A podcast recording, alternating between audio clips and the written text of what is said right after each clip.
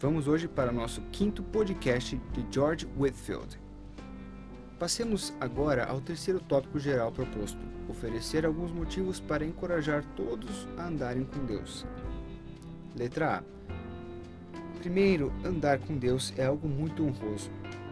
Esse é, geralmente, um motivo predominante para incitar pessoas de todas as categorias a qualquer empreendimento importante. Ó, oh, que isso possa ter o seu devido peso e influência junto a vocês no tocante ao assunto agora diante de nós. Suponho que todos vocês pensariam ser uma grande honra serem admitidos ao conselho privado de um príncipe terreno, de lhes confiar os seus segredos e de poderem ser ouvidos por ele em todos os momentos e em todas as épocas.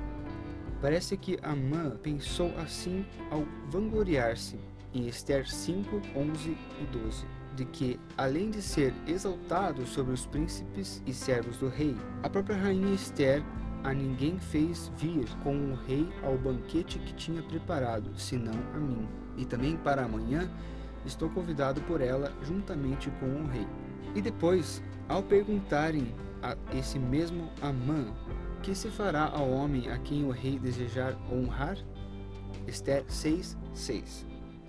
Ele respondeu: Tragam-se as vestes reais que o rei costuma usar, e o cavalo em que o rei costuma andar montado, e tenha na cabeça a coroa real. Entreguem-se as vestes e o cavalo às mãos dos mais nobres príncipes do rei, e vistam delas aquele a quem o rei deseja honrar.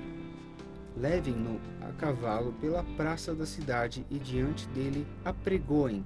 Assim se faz ao homem a quem o rei deseja honrar versículos 8 e 9. Então, parece que isso era tudo que o ambicioso Amã poderia pedir, e a coisa mais valiosa que ele pensava que Assuero, o maior monarca da terra, poderia conceder.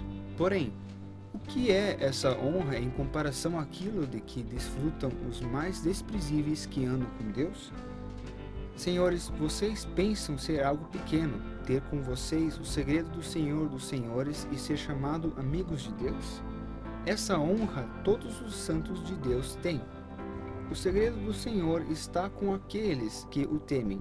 O bendito Jesus disse: Já não vos chamo de servos, porque o servo não sabe o que faz o seu senhor, mas tenho-vos chamado de amigos.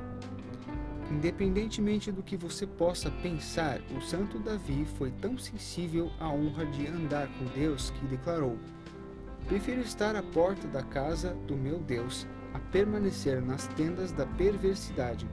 Ó, oh, se todos tivessem a mesma opinião dele.